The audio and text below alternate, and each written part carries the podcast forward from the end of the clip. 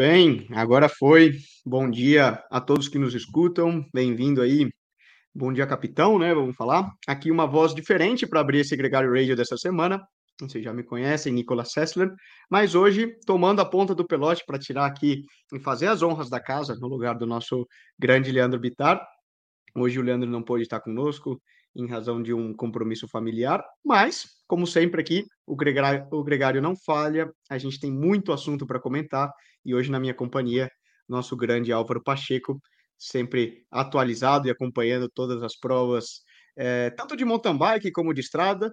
A gente teve uma semana um pouquinho menos provas a nível World Tour, né? Aí, pós essa ressaca, pós volta à Espanha, esperando agora, a gente retoma essa próxima semana com as clássicas de outono, como a gente chama, né? As clássicas de Itália. Final de semana que vem, no dia 7, a gente tem Il Lombardia, a clássica da, da Falling Leaves, das folhas caintes, né? Já é outono aqui na, na Europa. Mas essa semana a gente também teve muito mountain bike, teve a última prova do Henrique Avancini como mountain biker profissional, lá em Snowshoes, nos Estados Unidos. Teve a última prova do Peter Sagan também, uh, na França, aposentando ano que vem ele que vai se dedicar ao mountain bike.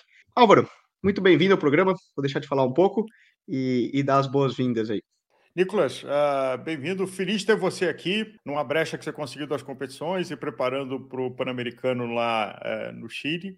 E o Leandro falou para a gente ter juízo, né? É, você e eu que gostamos de falar, e ele que sempre que nos disciplina, ele está aqui só nos comentários, mas vamos lá, porque é engraçado a temporada acabou, mas os assuntos não acabam. E se a Netflix pudesse fazer uma outra série, é, eu acho que a saga da Jubo. Acho que a Jubovismo nesse ano seria uma série genial. Seria. Um fechamento do que está acontecendo essa semana. Exato. É, a grande polêmica da semana, né? Vamos lá. Fazer uma, uma correção, desculpa. A temporada não acabou. É, o calendário World Tour ele fecha no dia 17 de outubro, quando finaliza-se a última prova World Tour, que será o Tour de Guanxi, na China. Como, de, como eu falei, essa semana a gente tem muita prova na Itália, principalmente ali, né? Que a gente tem esse, esse eixo das clássicas italianas. O último monumento da temporada, no dia 7, como eu mencionei, que é, é e Lombardia, né? Também lembrar disso, é o quinto monumento, falando de clássicas. É imperdível né? que vai passar na The Sport, é onde a gente vai ter o embate de gigantes, né? Exato, voltam a ter aí, né? E Lombardia é uma clássica mais é, orientada aos escaladores, é a mais dura de todas, é, teoricamente. Só fazer um, uma lembrança rápida, né? Os monumentos, eles começam lá com a Milan-San Remo, depois você tem Van de Van Flanderen, que é o Tour of Flanders, Paris-Roubaix, Liège-Bastogne-Liège, que já é, é, ali ainda em abril, e a última da temporada, o quinto monumento, é a Lombardia, que é, é, na região ali de, do Lago de Como e no norte da, no norte da Itália, uma região também sensacional para para correr de bicicleta e para andar de bike também, né? E turista e tudo, todo o restante. Mas eu acho que antes da gente tocar no assunto Lombardia, que é semana que vem, é, a gente pode fazer um, um rápido repasso do que rolou nessa semana. Eu acho que a primeira menção é, que a gente tem que fazer, vamos tocar aí. Vamos entrar o programa, abrir o, mountain, o programa com o mountain bike, né? Porque eu acho que a grande notícia foi a última rodada da Copa do Mundo, fechando a Copa do Mundo de mountain bike nesse ano. A gente teve vitória de Jordan Sarro, que já participou do Mountain Bike Pass algumas vezes aqui. Algumas vezes não, acho que uma vez, né, com a Vivi, uma que vez. eu me lembre. Aliás, é... um provaço. Quem não assistiu, tenta assistir, porque o XCO foi eletrizante foi, eletri... foi, foi muito bonito mesmo. Eu estava acompanhando aqui, era de noite por aqui, mas foi, um, foi uma prova muito muito emocionante, muito legal de se assistir. O Jordan Sarru levou, levou a vitória em cima do, do Nino, Nino Shooter e Marcel Guerdini em terceiro. Foi uma prova muito legal. Nas, nas mulheres, vitória da Laura Stiger, é, com Luana Lecomte é, em segundo lugar né? E ganhou e... XCO e XCC, né? A Laura esse fim de semana. Exatamente. E só uma exatamente. correção, Nicolas. A última etapa é, é, nesse próximo fim de semana, em Monsantane, lá onde mora a Viviane. Verdade, verdade. É, falhou, falhou meu. Eu tava já na cabeça porque como a Puck Peters já tinha levado o garantiu tecnicamente o título de campeã é, da Copa do Mundo no feminino, a Puck Peters que também faz é, holandesa da Alpecin é, que também corre de ciclocross, garantiu também no, no mountain bike com uma temporada dominante. Eu tava hum, realmente voei aqui na falha o meu, desculpa, Álvaro. E, mas enfim, eu acho que a principal notícia, né, e até com o encerramento, é, é a aposentadoria do Avancini. Ele havia anunciado já uma série de provas que ele participaria uhum. no, um, até é, a finalizar, né, as últimas provas que ele correria no, uh, antes de, de deixar o esporte, e a última Copa do Mundo, né, do Henrique foi aqui em Snowshoe, é, foi um evento, né, para quem também acompanhou parte de redes sociais, ele mesmo é, subiu nas redes sociais de uma maneira muito é, carinhosa, né, As, um, vários, vários homenageando ele e tudo mais, e eu acho que é um encerramento de um ciclo, né, Álvaro? A gente não podia deixar de mencionar isso. foi muito legal acompanhar esses últimos anos o nível e a visibilidade que o Avancini trouxe para o mountain bike brasileiro, trouxe para nossa bandeira, e acho que a gente vai sentir falta, né? Sem dúvida. Agora, segue a Avancini Racing. Então, segue, segue a equipe. Claro, é, então, ele continua ativo, fundamental. Eu acho que todos nós do ciclismo, independente da modalidade, somos gratos uh, ao que ele inspirou, ao que ele gerou de movimento uh, e o que ele está fazendo. Vale a menção do Alex Malacarne, que no Sub-23 tem feito um ótimo ano, fez dois top 10 nesse fim de semana. É, mas sem dúvida o, o Henrique tem um papel registrado já na história como atleta e está construindo uma nova fase como uh, gestor de equipe, com a Avancini Racing, com uma posição internacional, com campeonato, com calendário internacional de provas, é, coisa que há muito tempo a gente não via no Brasil, de uma equipe brasileira tendo esse, essa posição e ocupando esse lugar. Exatamente. Tem muito, tem muito mérito, né? E é um caminho que é muito difícil de, de ser construído. Outra menção honrosa também, acho que é muito importante a gente citar essa. No domingo rolou o Tour de Vendée hum, na França, uma prova ali na região é, do norte da França. Uma prova 1.1 organizada na casa da Total Direct Energies. A equipe é baseada naquela região, até a equipe de formação deles é o Vandeu, que é a equipe sub-23, e marcou também, eu acho que dois é, pontos interessantes. É, nós vimos a vitória de Arnaud Demar, um sprinter francês, é, que a gente sempre relacionou muito a Française Dejo.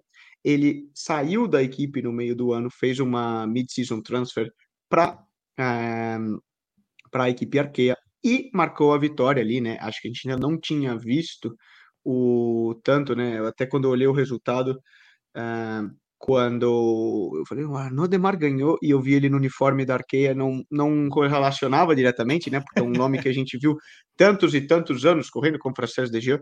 Ele, uhum. ele marcou, marcou a vitória, uma prova mais voltada para os sprinters. E mas o grande o grande fato dessa prova foi a aposentadoria do Peter Sagan na estrada. Eu acho que curiosamente, é, obviamente correndo pela Total Direct Energies, a gente fala não é uma prova muito simbólica nem mesmo no calendário internacional europeu. É uma prova 1.1 de Coupe de France, mas por ser a prova de casa da, da Total Direct Energies, eu acho que eles escolheram também pediram né, para ele, né, em respeito à equipe aos patrocinadores, que fosse a prova de aposentadoria dele. Marca também outro fim de ciclo, né? Vai ser estranho não ter mais o, o Peter Sagan no pelotão. Ele que ano que vem vai continuar correndo de, de Specialized, mas vai se dedicar ao mountain bike. Né? Ele disse que tinha esse sonho, ele tentou lá nas Olimpíadas uh, do Rio em 2016, né? Quem uhum. a gente assim, se lembra de, do, dos rolas que ele tomou aí no, no Rio, acabou não saindo, depois furou o pneu.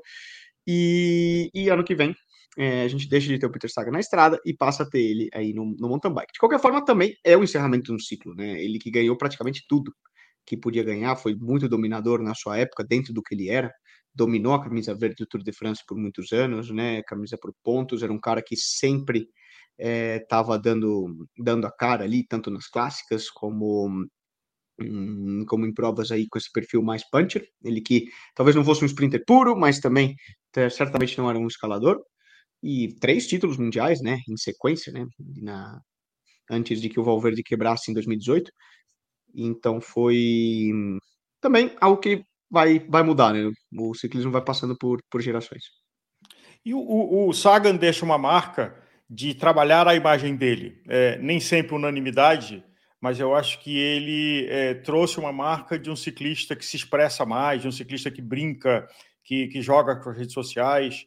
Então, é, dos contemporâneos dele, uh, nos últimos uh, cinco, uh, oito anos, foi alguém que trouxe, no início até polêmico, aquele negócio de dar um beliscão na menina do pódio, não sei o que lá, mas o fato é que ele trouxe uma coisa um pouco mais relaxada e um pouco de trabalhar mais a imagem do ciclista. Eu acho que isso é, levantou a barra é, da imagem dos ciclistas na mídia como um todo, e isso é muito positivo e é uma coisa que tem a assinatura dele nessa geração. Sim, ele é que sempre foi muito midiático, né? Trouxe um show, tinha esse estilo mais rock and roll, tirou um pouco do tradicional e do chato entre aspas, que era o ciclismo de estrada antes, né? E ele junto, talvez seja o precursor dessa geração, que hoje a gente vê um Van Aert, a gente vê um Pitcock, a gente vê um Vanderpool, que são... Um Pogacar, que anda de monociclo. É, um, o próprio pode, verdade, né? É, é, é esse... O, o, lado oposto, né? Que o ciclista era uma coisa extremamente robótica, é, que não pode nada, que tem que ser tudo muito chato, entre aspas, né, branco e preto, ele não pode sair daquela linha, daquela preparação, assim, assim, assim, assim, e muitas vezes fechado a, ao que seriam redes sociais. Ele surfou essa onda também, né, do crescimento das redes sociais ali nos anos, vamos pensar, de 2010, 12, todos esses últimos 10 anos, né, ele também aproveitou e soube utilizar isso muito bem em seu favor, né, e criou uma, criou uma marca muito forte. Então, certamente é algo, algo legal. Álvaro, outras menções aqui que o Leandrão deixou na nossa, na nossa pauta, muito importante, é, antes de entrar no que vai rolar na semana, é fazer um repasso um pouco das provas que rolaram. A gente teve o Tour de Langkawi, né, lá na Malásia, também prova.pro, ano passado, que teve essa, essa teve a participação do Vini no ano passado, esse ano a Movistar não competiu, mas a gente teve ali a vitória do Simon Carr, da IF, uma prova que é muito importante para o eixo e para o mercado asiático, Álvaro, na Malásia, na época, quem se lembra, muitos anos atrás, quando a Funvi, que era pró-continental, eles também correram o e são outros dias, é, pode ser considerado talvez uma volta à Malásia, para quem quiser saber, mas no Sudeste Asiático é a maior prova, com maior visibilidade ali da região. Então, vitória da IF por lá. A gente teve também uma vitória muito bonita e polêmica ontem do Arnaud Dely, um sprinter belga da, da equipe da equipe Lotto. Ele que quando vinha em full sprint ali, o, o taquinho dele da sapatilha quebrou. Ele acabou saindo o pé do pedal na, do pedal direito e ele ainda conseguiu vencer, mesmo fazendo ali talvez os últimos 50 metros só com o pé esquerdo rodando. Então a cena ficou bem estranha, tamanha a vantagem que ele já tinha quando ele teve o problema com o taquinho da sapatilha que quebrou, também vitória vitória dele. Ele que ainda corre nesse ano, né? É, já tem 10 vitórias nesse ano, tem realmente destacado como um dos principais sprinters, ele que é muito jovem, ele ainda corre 3 básicas e depois ele, corre o Tour de Guanxi, que é a última prova do Tour do ano, que eu havia mencionado brevemente antes de tempo de terminar terminar a temporada. A gente teve também, como eu comentei, o início dessas clássicas italianas, das principais que vão até o Giro de Lombardia para fechar com o último movimento, com o monumento. A gente teve ali é uma o Giro dell'Emilia, a gente teve o um embate entre o Roglic e o Pogacar, foi o primeiro aí nesse final de temporada e o Roglic levou a melhor com uma vitória muito bonita em cima do em cima do pod. É, vai ser legal acompanhar ao longo dessa semana e no final de semana que vem, como você falou, com transmissão aí na The Sports. A gente tem várias clássicas essa semana, Álvaro. Tem a Trevale Varecini, tem o Gran Piemont e o, o, o Giro de Lombardia. Vale destacar que, que o Gran Piemont vai ter participação do Van Aert novamente, que volta a competir.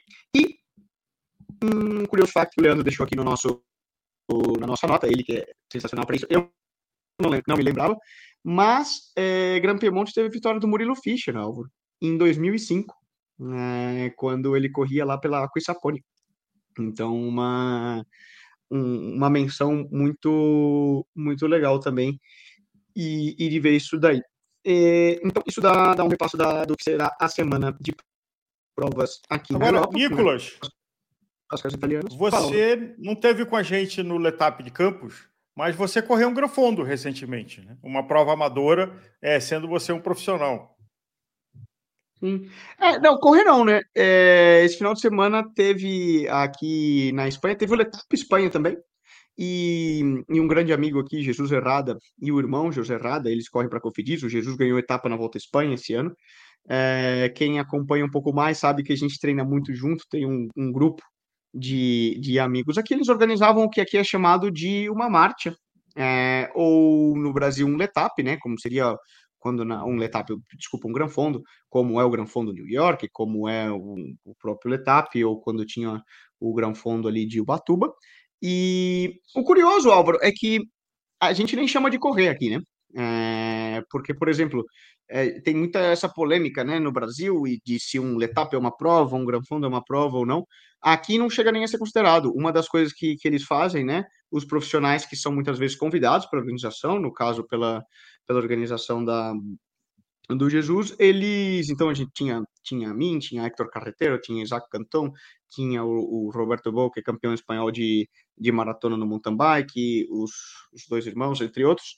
É, nosso tempo nem, nem é considerado. Você larga com a plaquinha, né, para fazer o evento, mas, por exemplo, na, na somatória de tempos depois para premiações e etc., é, os profissionais são até tirados da prova. É, vamos dizer, a gente faz o pedal para para curtir também, prestigiar o evento, porque é muito legal, as pessoas podem ter contato, trocar ideia, conversar, mas é, vamos lembrar, não é uma corrida, é um é um pedal organizado, né? Vamos falar, é uma coisa difícil de explicar. É uma festa. Coisa que daria festa. É, vamos pensar para todos e para que o amador possa ter esse contato direto, né? As estradas são fechadas, tem todos os pontos de apoio. Então, para quem quer acelerar, lá disponível e até mesmo pedalar com um profissional, você tem esse acesso, mas não é uma competição. Até por isso a gente separa, é, acaba tirando das folhas de resultados, né? No Brasil, isso é um tema que a gente já, já discutiu diversas vezes, né? Muita, a gente acaba vendo que os, os granfondos, né, tomaram, infelizmente, o papel do que seria uma competição uma competição oficial pela falta Sim. de competições, né? A gente vê profissionais. Acho que isso é um gancho legal, Álvaro. É, eu vou seguir com a pauta, que essa semana a gente volta a ter, desde 2007 que a gente não tinha, 2017 que a gente não tinha, uma prova UCI oficial no Brasil. É, essa semana rola uma sequência de três provas lá em Pomerode, no Rio Grande do Sul. Provas UCI. É, e, e 1.2, né, de categoria 1.2, então três clássicas na, sequ na sequência, né, que, que acontecerão terça, quarta e quinta-feira. Uh, ou seja, amanhã, depois e na quinta-feira são três provas 1.2 no calendário CI, essas provas que foram introduzidas esse ano é, com a ajuda da, da Confederação Brasileira de Ciclismo e dos organizadores do Gran Fondo é, oficial lá de, lá de Pomerode, em Santa Catarina, com o intuito também de ajudar o Brasil a classificar e ter a vaga olímpica no ano que vem, né? Porque o ranking de nações é muito importante, ele está prestes a fechar, ele fecha agora no dia 17 de outubro, e ter essas provas no Brasil, um, é muito bonito, porque a gente volta a ter ciclismo profissional oficialmente no Brasil, né? Lembrando que são provas do CI, com participação internacional, isso é muito importante. São mais de 10 países, diferentes nacionalidades que vão participar, uhum. e volta a colocar o que seria uma prova, não um grande fundo, né? São coisas diferentes, uma prova profissional no, no Brasil. Acho que isso vai ser, vai ser muito legal de acompanhar. Quem tiver a oportunidade aqui nos escuta e tiver em Santa Catarina e puder ir assistir, prestigiar, que é durante a semana, muita gente trabalha, não é tão fácil, mas vai ser muito legal. E acompanhar também. Confesso que eu não sei como vai estar o tempo de transmissão, eu acho que não vai ter nenhuma transmissão ao vivo pelo que eu me informei, mas certamente aí através de redes sociais, Instagram e etc, é, vai poder. E através do Gregário aqui também, né, Álvaro, em plantão a gente vai estar tá, é, compartilhando os resultados. Vai ser muito interessante ver, lembrando que a gente tem a participação de, das principais equipes do, do Brasil e também a nível, nível América e, e Mundial. Isso é um, um dos pontos. Agora, Nicolas, depois, então, Álvaro, cumprida a que... pauta. É... Vamos entrar na polêmica o, do dia. Né? Prato, né? O prato na polêmica principal. da semana.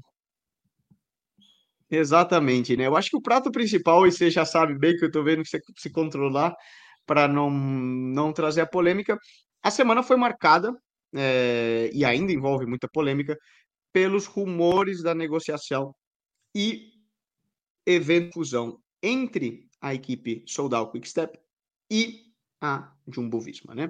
Que seriam aí duas das cinco maiores equipes da que a Soldal Quickstep é a equipe do belga Renko Evenepoel e a Jumbo Visma, né? Dispensa apresentações, ganhou as três grandes voltas, maior equipe.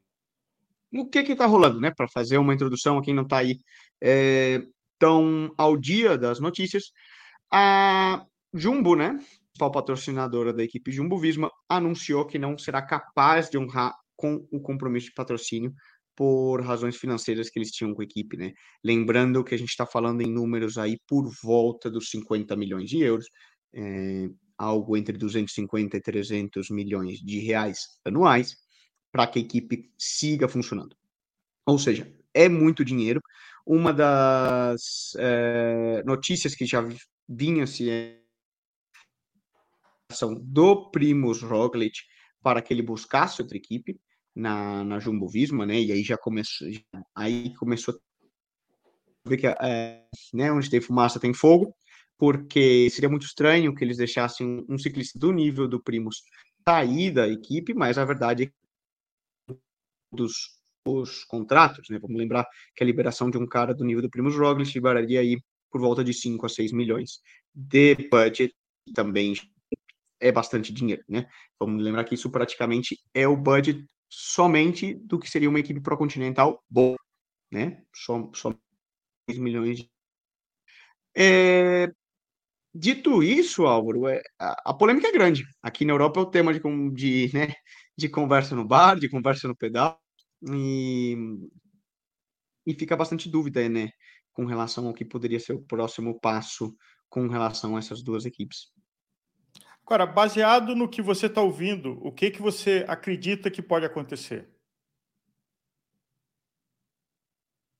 Olha, tudo é possível, né? Ainda mais quando, quando a gente fala de, de valores né, nessas casas.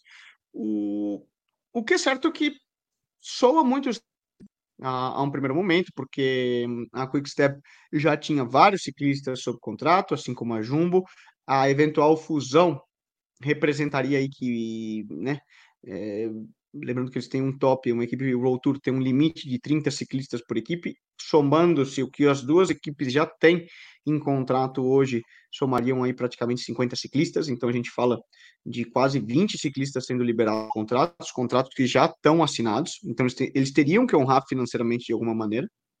É...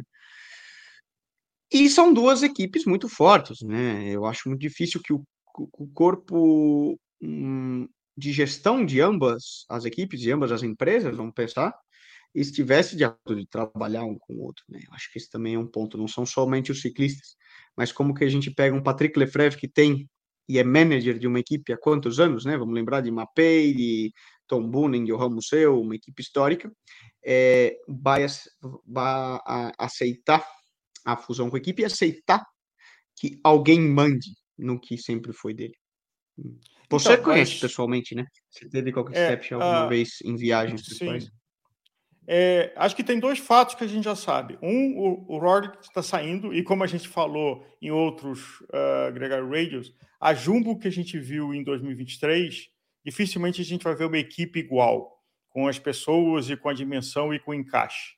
Então, começando pelo nome, né, que apesar de que o contrato diz que a Jumbo pagaria ainda ano que vem, talvez eles já antecipem isso e tragam outro patrocinador. Segundo fato, é, o, então o Roglic está liberado e o Patrick já disse que está vendendo as ações dele, tem uma carta de intenções que expira amanhã, então uh, ficar de olho na internet, de que ele vende as ações dele e quem é o mecenas da equipe, que é o Bacala, uh, está fazendo uma venda, porque não existe fusão, existe alguém comprando alguém, né? não existe dois iguais. Então, os donos, os holandeses que são donos da. e que hoje a equipe chama Jumbo Visma, estão comprando uh, a equipe Quickstep, aonde o Bacala vai ser sócio investidor disso, mas a gestão é uma gestão Jumbo Visma. É... A pergunta que fica na minha cabeça, e aí as especulações que a Amazon pode vir como patrocinador, a Apple teve uma foto do grande investidor da Jumbo Visma com o presidente da Apple e uma ciclista da Jumbo. Essa foto circulou no sábado. É, e aí eu até escrevi um artigo lá no Strava sobre é, o que, que eu acho que a Apple e a Amazon querem fazer do ciclismo. Então, quem não, não, não leu, acho que um, é um ponto de vista pessoal. Mas o fato é que tem um monte de coisas definidas. Quem sai com poder e comando é a atual gestão da Jumbo Visma. É, as dúvidas que eu tenho é: será que eles têm duas licenças é, World Tour? Então, eles podem fazer de ter duas equipes: uma equipe focada em clássica uma equipe focada em grande volta. E aí, talvez, dê lugar para todo mundo. É, e aí, talvez, um orçamento grande, buscando economias de escala, e eventualmente até tendo gigantes como Amazon Apple, que conectam alguma coisa de direito de transmissão. Uh, acho que essa história pode fazer sentido Agora, inclusive, esse artigo é, é, que, que saiu no sábado, o Patrick diz claramente de que ele se sentiu traído pelo pai do Renko, que o pai do Renko foi conversar direto com o Bacala quando ele sentiu o cheiro que isso podia acontecer, para garantir o futuro do Renko, porque o Renko apostou todas as fichas dele no futuro da Quickstep, dele ser o rei da montanha. Na hora que ele está dentro de um lugar que tem estrelas maiores do que eles e com entregas maiores do que as dele, ele fica preocupado. Então, aonde é que eu vou ganhar o meu Tour de France? Uh, e aí o Lefebvre se sentiu ofendido porque o pai do Renko bypassou ele e foi conversar direto com o Will, uh, o dono da, o, o, capitalista da equipe Jumbo Visma. E no meio do caminho tem uma história que para mim eu estou curioso, porque o Patrick disse que a entrada da Amazon na conversa bagunçava tudo, mas não ficou claro por que, que ele achou que a entrada da Amazon bagunçava tudo. É, e isso abre muitas especulações. Agora, dentro disso tem a dança das cadeiras. Qual é o papel do Sepkus ano que vem? Ele sentiu o gostinho de ser líder e voltar a ser gregário. Acho que a, a liderança do Vingar, inclusive pela notícia do Renko saindo do, do, do Roglic saindo, do Roglic, fica claro né? que ele é o absoluto da equipe para grandes voltas. Apesar que ele não vai conseguir correr as três, né? ninguém conseguiu, não sei, né? mas correr e vencer as três, é, ele talvez pudesse ter ganho o Tour e uh, a volta desse ano se não fosse uh, a novela CUS. Uh, mas é claro que a equipe precisa de mais gente para fazer posição nas três voltas. Então, é, e aí, que papel o Renko aceita nisso? Agora, fundamentalmente, teve um artigo que a gente postou agora é, cedo no Clube Strava, de que é usa uma bagunça no pelotão inteiro. Porque, por exemplo, o Landa, que saiu de um lugar indo para outro, e o lugar para onde ele estava indo não existe mais. É, na Quickstep, a Quickstep que ele assinou para se transferir não está mais lá do mesmo jeito. É, a quantidade de ciclistas que ficam sem cadeira, a quantidade de sonher, a quantidade de gente de apoio de motorista de ônibus, uh, a, a, briga de marca, é, Specialado vezes Pinarello, é, e fundamentalmente Cervelo, a né? barra Cervelo. Cervelo, desculpa. A barra que pode subir de ter uma equipe ainda maior do que ela já é. é e como é que fica isso do fair play com as outras equipes. Né? A, a Sky já foi esse reinado, é, a Jumbo vem tomando isso, é, mas quando você falou em 50 milhões, assim, é parecido com o que acontece na Fórmula 1. Você tem a Ferrari, a Red Bull e a, a Mercedes que tem 500 milhões e o resto tem 250 milhões. É, e isso na Fórmula 1 aparece mais do que no ciclismo, mas, de qualquer forma, é dinheiro, porque é dinheiro dos talentos que você pode ter, é dinheiro de quantas equipes paralelas você pode ter, é dinheiro de quantas reservas de equipamento você tem. Você conhece isso bem. É, e claro. uh, a gente aqui no Brasil conhece as equipes que muitas vezes a equipe inteira é uma van. Né? Uh, e só tem uma van para ir nas provas e todo mundo se amontou ali para ir e voltar. Uh, É, eu acho que é, e essas são as perguntas. O que, que muda na, no ciclismo World Tour é, e o que, que muda se uma Amazon ou uma Apple entra como patrocinador e que peso ela traz? Até visibilidade. A gente teve a série da Netflix que fizeram a primeira e lançaram, já estão fazendo a segunda que lançando que claro. vem. É, tem um monte de coisa boa, mas tem um monte de coisa para tomar cuidado. O que, que você acha? É, eu. É, você citou. É, fez um, um, um resumo que tem tanta polêmica e tanta discussão, porque certamente a, a entrada, Álvaro, de uma empresa, empresas né, do porte global e que saiam da bolha do que é o, a indústria da bicicleta, como você mencionou, uma Apple, uma Amazon, certamente tem muito a agregar ao universo da, da bicicleta, ao universo do ciclismo profissional, porque vai dar outro âmbito, né? É o que a gente tem um pouco no futebol, por exemplo, onde você realmente tem uma visibilidade mundial. Lembrando que hoje a gente tem muitos praticantes, muita gente tem amor pela bicicleta porque pratica a pandemia. Um dos, uma das coisas boas que a pandemia trouxe foi trazendo pessoas, né, ao universo da vida saudável, do esporte a nível global, vamos lembrar disso.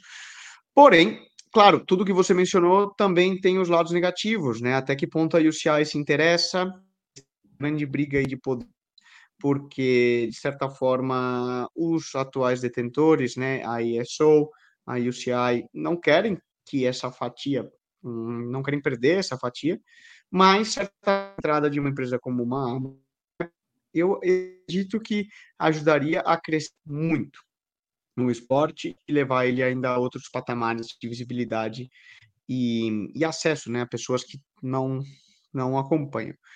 Na contrapartida, o que você mencionou é certo. Ter uma equipe com tamanha, é, tamanha dominância, tamanho com e tão mais forte do que os outros é ruim para o esporte. É ruim para a modalidade. Eu acredito que o cenário de que eles permitissem duas equipes com o mesmo patrocinador não Até porque você poderia ter uma questão de falta de fair play nas provas. Por mais que fossem duas equipes paralelas, uhum. se elas têm o mesmo pay-in agent, você simplesmente poderia falar: olha, o chefe é o mesmo, ele liga para a equipe irmã e fala: amigo, então ao invés de você ter oito ciclistas, você tem 16. É, Não, mas, Nicolas, você outro tem fator hoje... ainda para desequilibrar. Então, você tem hoje já no futebol o caso de investidores que são donos de vários times. Aqui no Brasil o formato chama-se CAF. Sim, mas aí é, é, diferente do ciclismo, né? Porque você um, um, um joga contra o outro, efetivamente. Se o Liverpool, Liverpool perde, o Manchester ganha, né? Você, isso fica claro. O futebol é one on one e um ganha e o outro perde. Muitas vezes os times não jogam na mesma liga. No ciclismo não. Se você tiver, por exemplo, até que por exemplo, é proibido que um ciclista é, compita uma prova pela seleção nacional se a sua equipe, se a sua training team estiver competindo naquela prova. Então vamos pensar num caso. A Movistar vai competir o Tour de San Juan na Argentina seleção brasileira competir o Tour de São Paulo na Argentina. O Vinícius Rangel não pode correr pela seleção brasileira. Por quê? Tecnicamente, quem paga o salário dele é a Movistar, então ele poderia, bom, estou aqui pela seleção, mas eu vou trabalhar para a Movistar, porque é quem paga meu salário. Uhum. É, isso isso é proibido. E se você tiver duas equipes com o mesmo pay agent, isso tecnicamente é proibido. Claro que você pode ter outras jogadas, você pode fazer uma vista grossa, enfim, aí depende, é, a gente entra em outro, outro rolo, mas seria, não seria um fair play, né? Vamos pensar, quem, paga, quem é o chefe e paga o salário seria a mesma pessoa. Então, se eles tiverem o mesmo objetivo, eles vão falar: olha, a gente tem possibilidade de ganhar o tour com o Renko, vai todo mundo trabalhar para o Renko. Aí você tem, na realidade, o Renko tem. Não, mas a, é, a, a minha teoria. A minha teoria seria que ter uma equipe focada, como é, foi a Quickstep antes do Renko, em clássicas, e outra equipe focada em grande volta. Então, dificilmente elas estariam competitivas na mesma prova. É claro de que bem, a, a, Jumbo já patrocinou, já, equipes... já participou de Roubaix. São equipes Voltur correndo na mesma prova não é nem questão de competitividade, entendeu? É, eu, pelo lado, pelo ponto de vista do fair play, eu acredito que o UCI e que o UCI permitiria, e acho que as outras equipes também bateriam o pé. Então, mas aí eu te faço a pergunta: por que então comprar se você vai.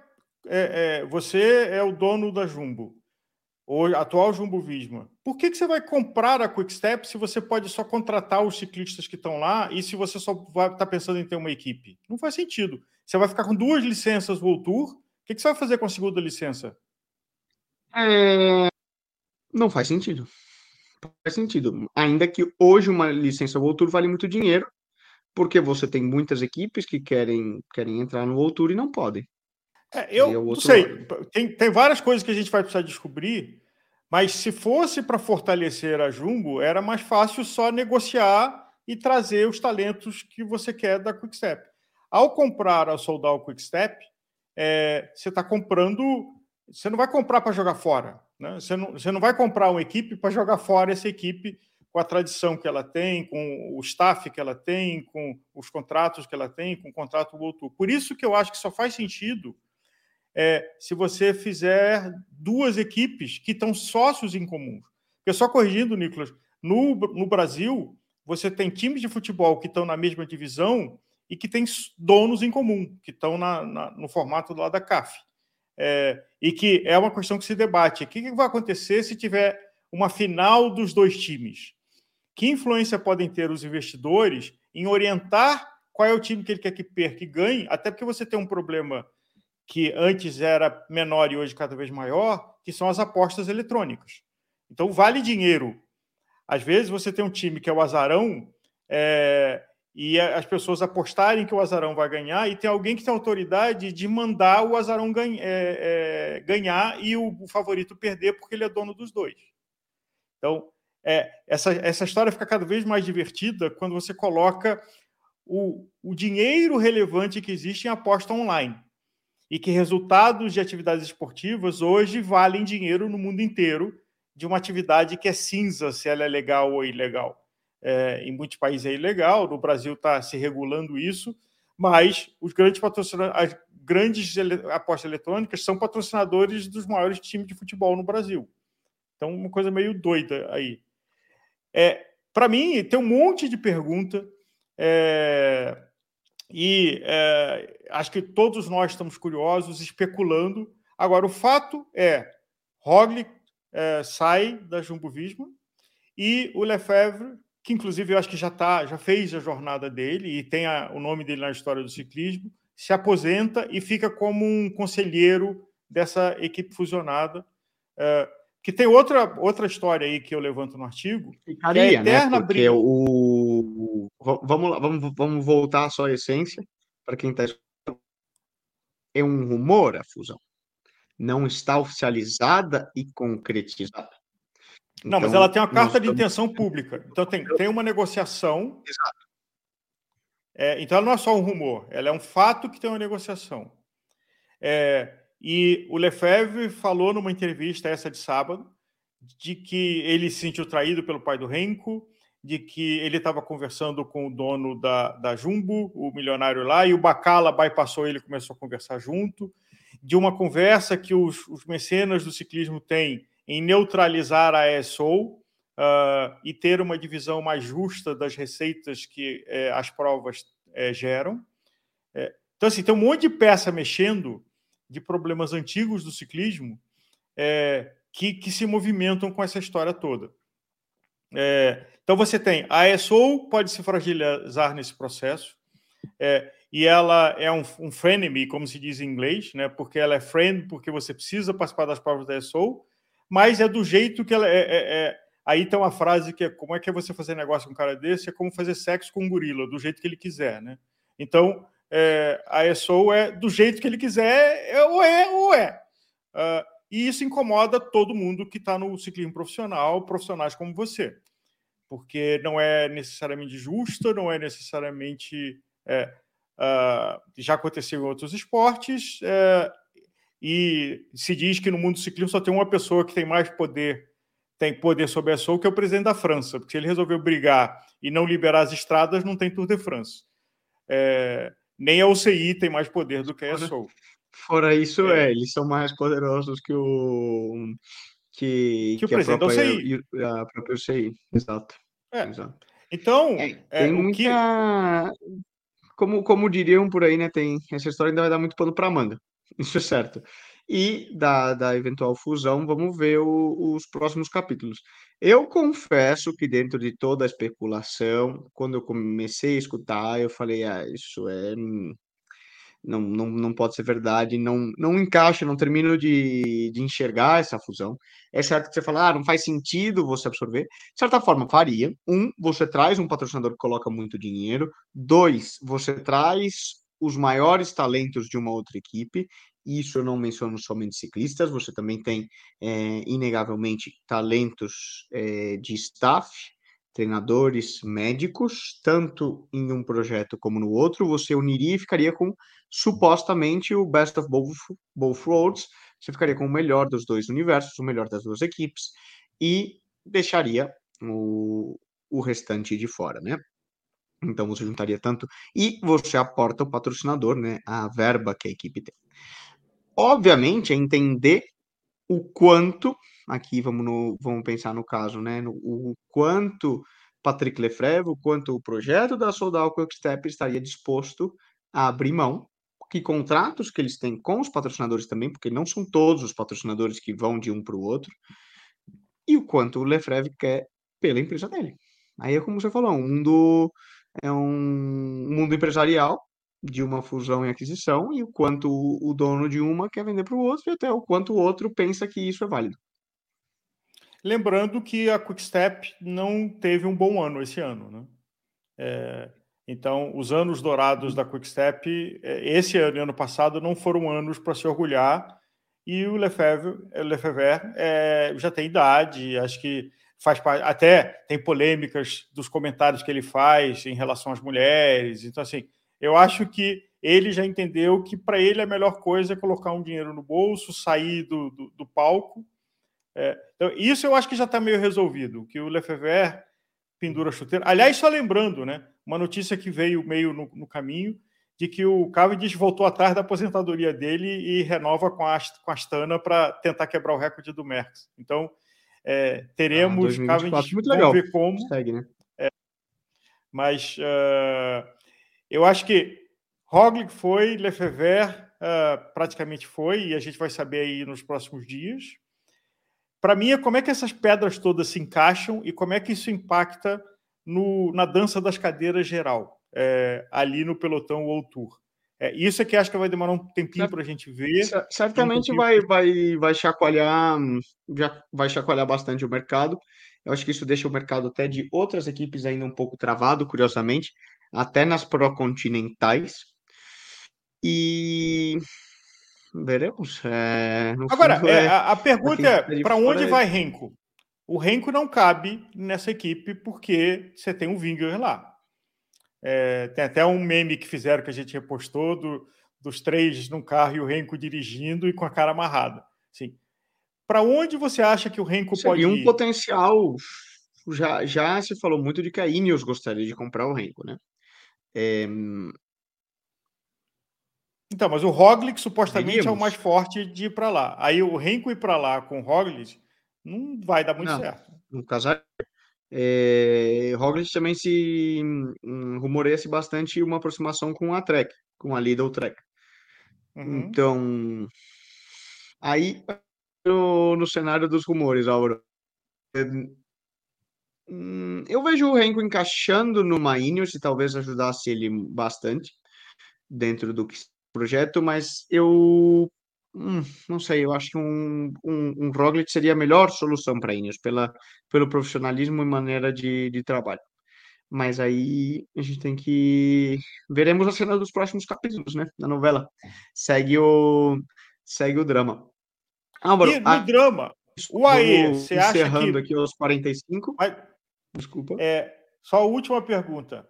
No, no reino do, do Pod, você acha que tem algum impacto nessas mudanças todas na UAE de 2024? Acho que eles estão observando de longe. Eles vão seguir com o projeto deles. Eles, uma notícia interessante é, tinha até passado. Eles assinaram o campeão do Tour de l'Avenir, Isaac del Toro, o mexicano. Então acho que é, é legal uma menção aí para os latinos de ter mais um, um ciclista no World Tour que promete bastante eles estão de fora, né? Eles estão de fora observando. Para eles, num primeiro momento, eu acho que eles torceriam para que, que a equipe não ficasse tão reforçada, né? Essa aqui é a verdade. O fato de que a Jumbo é, deixe de ter o Roglic para ele e corra para outra equipe também não deixa de ser não deixa de ser bom. Eu acho que aí é mais o cenário de tipo é, vamos olhar para nós, o que a gente pode fazer na, e que está ao nosso alcance para que nós possamos melhorar, do que muito mais torcer para que o outro piore. Sim. E por último, cenário. último, para a gente respeitar, como é que você acha que vai ser o embate de Lombardia? Eu acho que é sempre uma das provas mais divertidas. Acho não, para mim é sempre uma das provas mais divertidas. Uh, como você mencionou, a gente tem aí. Final de temporada, você nunca sabe como que tá a motivação de cada Álvaro. Tem ciclistas muito motivados e outros que já estão bem desencanados e sem vontade de sofrer, entre aspas. Mas, certamente, você tem um start list de peso no Lombardia, né? Vamos lembrar é, Roglic, Pode, Mikelanda. Acho que o Mikelanda fez um Lombardia muito bom no ano passado. A gente tem Sérgio Guita, embora também vem é, e precisa mostrar, embora passou um ano bem ruim, de certa forma, né, pro, pro que seriam os padrões e o que é esperado da equipe. Você então tem, tem muita gente ali com vontade, Ineos, né? Não podemos deixar de, de citar. Então vai ser uma muito legal. E é difícil prever, porque como você chega nesse ponto de final de temporada, você não sabe como cada um recuperou da temporada longa, você não sabe como está a questão de, da motivação interna, da busca por um contrato ou não. é uma prova uma prova muito legal. E as provas antes também são muito são muito interessantes de assistir. Um spoiler do teu programa Tech dessa semana, e aí eu dou o spoiler do programa de sexta. Então, o programa Tech dessa semana vai ser para praticar um pouco o nosso inglês. Eu tenho a honra, ainda vou falar com ele agora daqui a algumas horas, né? Um, um companheiro, um amigo, ele é um wheel builder especialista. Ele faz rodas, é, ou monta rodas de maneira artesanal. Entre eles, ele monta rodas para Garen Thomas, Fred White, Tom Pitcock e várias das estrelas inglês, ele é inglês. E ele vai compartilhar um pouco conosco do know-how dele na hora de montar uma roda de uma maneira artesanal, como que você pode pegar até uma roda de fábrica, né, e, e realizar pequenas alterações para ajustes, né? Por que, que a roda que você monta para um escalador não é a mesma roda que você monta para um sprinter? Ou se sim, que mudanças são feitas, né? No, no setup, comentar e compartilhar um pouco conosco do conhecimento dele dessa parte técnica de, de construção do lado mais artesanal. Um programa bem legal. E para praticar nosso inglês, né? Colocar em dia. Fazia tempo que eu não fazia um tech gringo.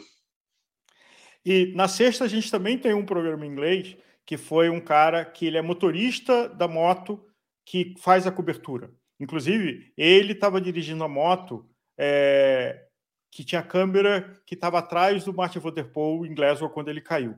É, então é um belga genial e falando sobre qual é a sensação de você dirigir uma moto. Que tem uma coisa, vou dar aqui até um spoiler. Ele está dentro da prova, mas ele não assiste a prova. Porque, como ele só está vendo não. um pedaço o tempo todo, ele não sabe o que está acontecendo, quem está na frente, só manda ele para algum lugar, ele fica ali. É, mas é um cara genial é, e foi um privilégio que a gente conseguiu através de um amigo. Uh, então, na sexta, também um programa em inglês, mas de uma coisa exclusiva de como é que você está dentro do pelotão World Tour. Então, Nicolas, é, estamos aqui respeitando o Leandro, é, passamos das 45, mas estamos abaixo dos 60. Então, suas considerações para quem está com a gente aqui ouvindo, é, num oferecimento da Session. Muito bom, exatamente. Agradecer o Fernando da Session, ele que tem novidades falando de também. É, recentemente chegou aqui para mim dando um spoiler uma roda nova para experimentar também. É, modelo que eles vão lançar no ano que vem. Então vou testar, provavelmente vou correr o Pan-Americano com ela. E eu acho que isso daí. Vamos acompanhar a próxima semana, os rumores. Agradecer você que participou conosco, agradecer você, Álvaro. E vamos ver se na próxima a gente volta a ter o Leandrão aqui, dando, revezando aqui conosco na, na conversa. Valeu, obrigado a você que nos acompanhou e até quarta-feira, né? Para quem acompanhar o Tech, estamos lá. Até já, boa semana para todos.